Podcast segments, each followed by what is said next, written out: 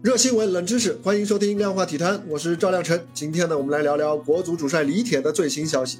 李铁和舆论啊，从十二强赛以来的对峙局面还在不断的发酵，如今啊，是终于到了危及他的帅位的程度。昨天有消息说啊，足协正在重新评估李铁担任国足主帅的情况，尽管双方不久前刚刚签下五年长约。对于此前一直公开对于李铁是各种信任的足协来说，这是一次重要的态度转变。纵观国足的历史啊，虽然主帅换了一茬又一茬，但是像李铁这样的帅位危机实属罕见。为什么这么说呢？我们看啊，论带队成绩啊，不敌澳大利亚、日本和沙特，险胜越南、平阿曼，哪怕是最近一轮和澳大利亚战平，总体上国足的成绩还是令人失望的。但是即便如此。你如果在十二强赛开始前，你这样一张成绩单去问任何一个中国球迷，恐怕很少有人会给出李铁应该马上下课这么一个结论。然而，你如果换到现在，同样的问题却可能会得到一边倒的下课的结论。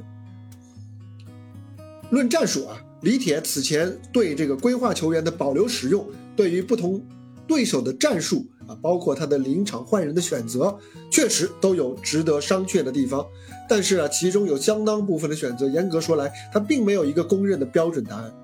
李铁啊，其实他即便是用兵失误啊，也不至于说像现在这样让他四面楚歌。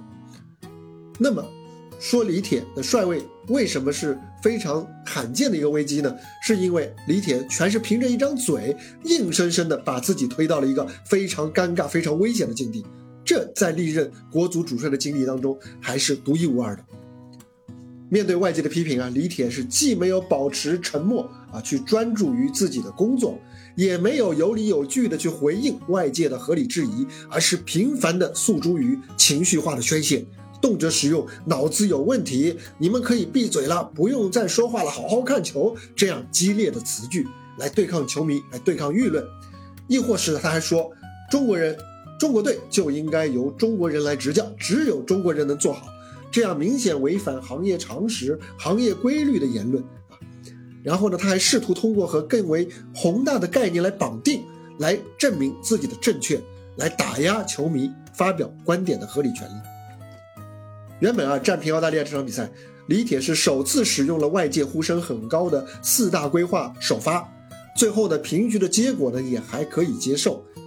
同时呢，这个结果也是无论是结果还是场面啊，也都间接证明了外界的观点是不无道理的。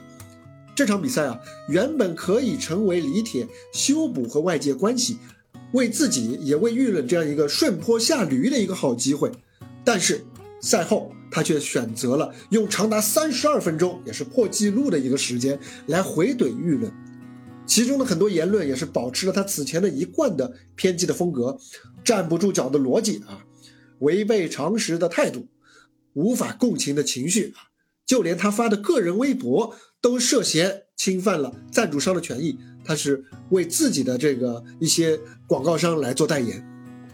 原本啊，李铁是握有一手好牌啊。他借着本土教练年轻化的风潮上任，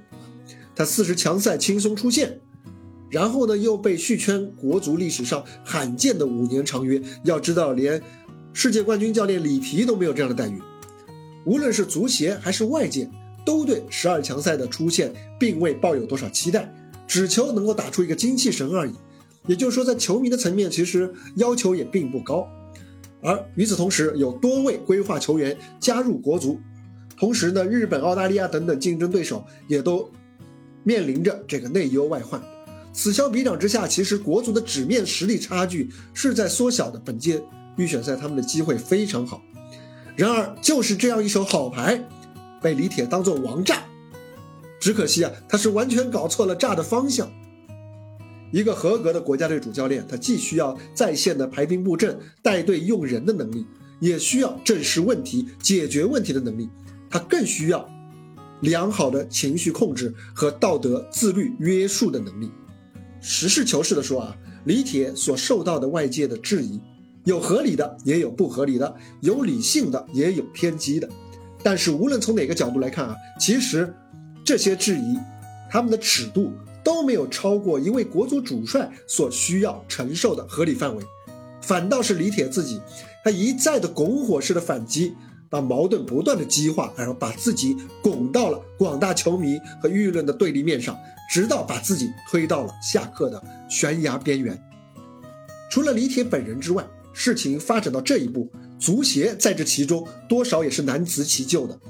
李铁的情绪管理问题，其实早在十二强赛刚开始的时候就已经露出了端倪。甚至在他此前的中超的执教生涯当中，也多有出现了。然而，足协对此是毫无预案啊，对此也是完全本来应该是未雨绸缪的去及时对李铁来进行提醒和关照，而不是等到事情变得不可收拾的时候，再直接啊顺应民意来推出一个雷霆的手段来处罚李铁。足协啊，它缺乏弹性和缓冲的这么一个管理方式，它既在前期消费了广大球迷的耐心，而他们对李铁言行的这么一种纵容，对于一位原本前途无量的少帅来说呢，其实也是一种捧杀。哎，无论李铁能否继续留在国足帅帅帅位上，他的这一段执教经历，国足的执教经历，给我们给球迷留下的最久远的感受。恐恐怕还不是愤怒，而是遗憾，深深的遗憾。